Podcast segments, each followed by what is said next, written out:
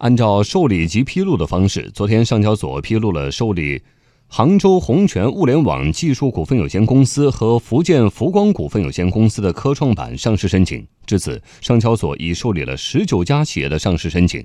不过，上交所此前也表示，受理只是对企业申请文件的齐备性、中介机构资质等的核对，相当于申报企业获得了准考证，可以进入考场考试，并不表示一定能够通过考试或者获得好成绩。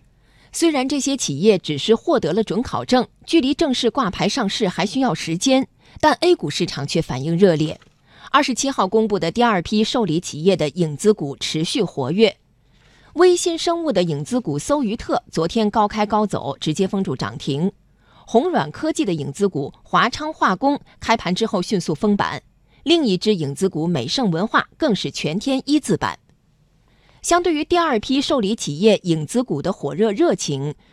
第一批受理企业的相关影子股从周二开始集体下挫，昨天也延续低迷行情，有的影子股甚至跌停。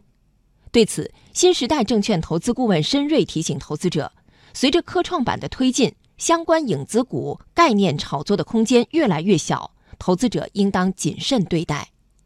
科创板呢，现在已经进入到倒计时的时间，那么影子股呢，震荡也是非常大。这一点主要还是因为预期差的问题。前期呢，有些品种预期要上，但是没上；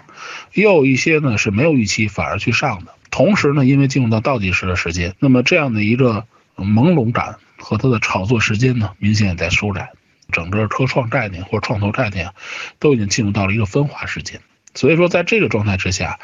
整体的这种交易性机会反而在减少，这一点大家是一定要注意的。